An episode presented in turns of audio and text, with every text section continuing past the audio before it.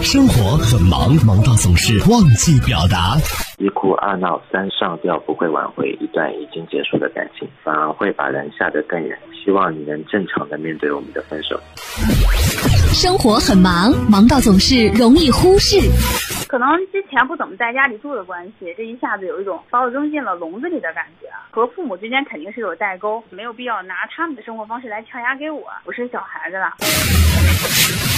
上班路上，你想对谁喊话，又想对谁表达？陶乐慕容加速度城市爆话机，城市爆话机，真情速递，千里传情。Call you now。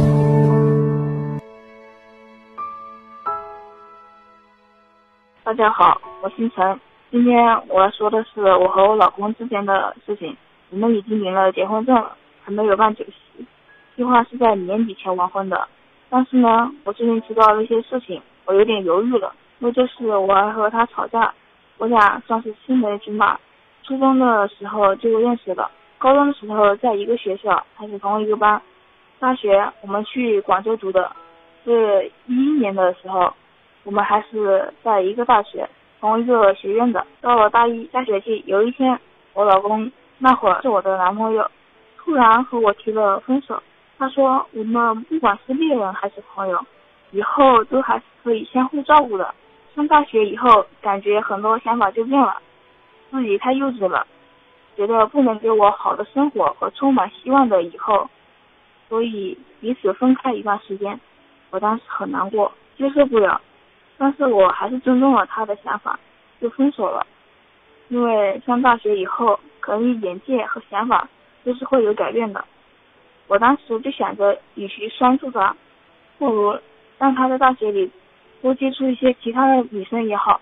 到最后，他会发现最好的还是我。所以一分手就到了大四，中间我没有谈过其他的男生。然后就是大四结业的时候，因为我们是一个学院的，所以一起参加了结业仪式。那天晚上出去聚餐，很多人都有点喝多了。然后凌晨的时候。我记得特别清楚，是二零一五年六月二十七日凌晨两点多，我接到了我老公的电话，一听就知道喝多了。我一接电话，他就是哭，一直哭，我也没有说话。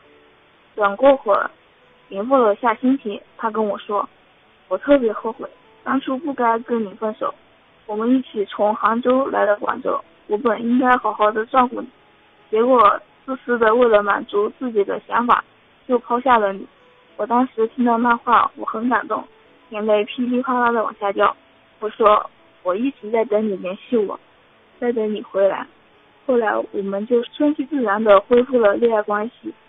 今年上半年的，我和我老公终于修成了正果，领了结婚证，计划今年年底前完婚。然后前两天，我和我老公大学的一个寝室的舍友聊天时，我意外得知了一件事情。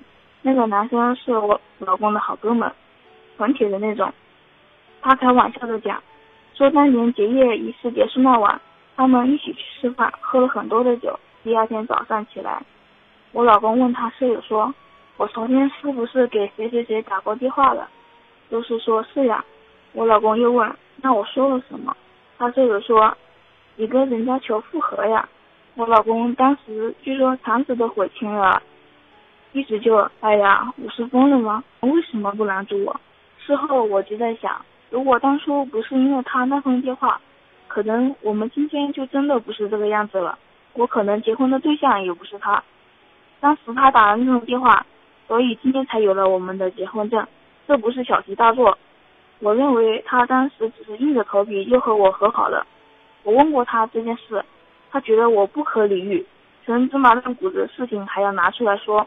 我身边有人说不至于，但是也有一些朋友和我想的是一样的，就是这件事不能细想。虽然这么多年过来了，但我还是觉得忽然间不清不楚了。希望大家给我点意见吧。你总爱编织谎言，我负责配合表演，总有改变，只为了进入你的世界。这境界重复了一百遍，才发现是你的心太野。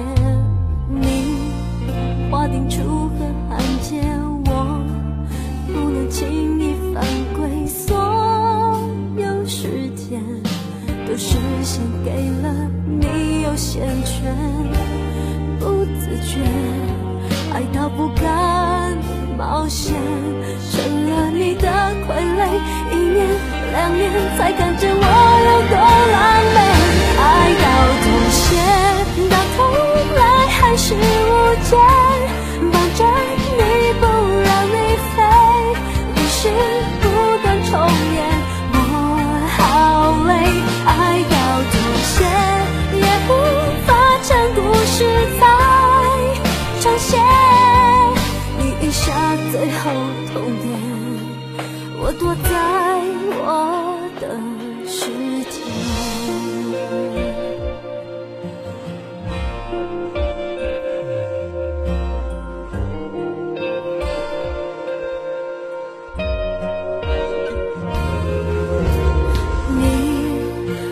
楚河汉界，我不能轻易犯规，所有时间都是献给了你优先权，不自觉爱到不敢冒险，成了你的傀儡，一年两年才看见我有多狼狈，爱到妥协，到头来还是无解。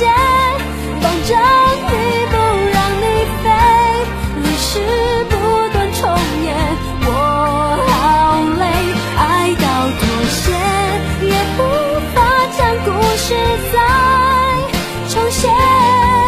你一下最后痛点，我躲在我的世界，你只是害怕一个人睡，我不想再为你掉泪我了解不会变。